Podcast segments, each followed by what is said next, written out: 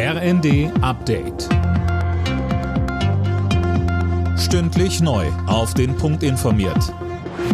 Ich bin Jana Klonikowski.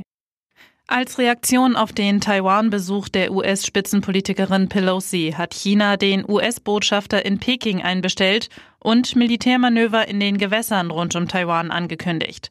Linda Bachmann aus dem chinesischen Außenministerium heißt es, die USA würden mit dem Feuer spielen. Ja, die Regierung in Peking sieht in dem Besuch eine Provokation und hatte schon vorher mit Konsequenzen gedroht. Kurz bevor Pelosi gelandet ist, sollen chinesische Kampfflugzeuge die Meerenge zwischen Taiwan und dem chinesischen Festland überflogen haben.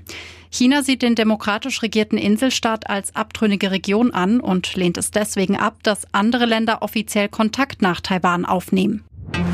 Das erste Schiff mit Getreide aus der Ukraine seit Beginn des russischen Angriffskrieges hat offenbar die türkische Küste erreicht. Der Frachter kommt später als erwartet.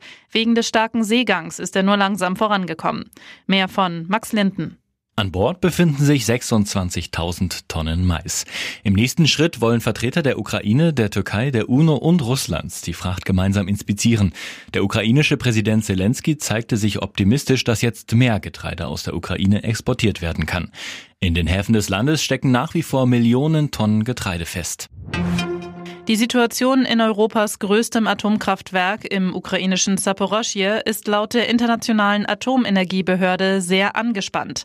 Das AKW ist seit März von russischen Truppen besetzt. Seitdem konnten keine internationalen Experten für Inspektionen dorthin. Bundesratspräsident Ramelow warnt vor der Ausgrenzung von Sinti und Roma in Europa. Im KZ Auschwitz-Birkenau erinnerte er zum Holocaust-Gedenktag der Sinti und Roma an die Hunderttausenden Menschen der Minderheit, die von Nationalsozialisten ermordet wurden. Alle Nachrichten auf rnd.de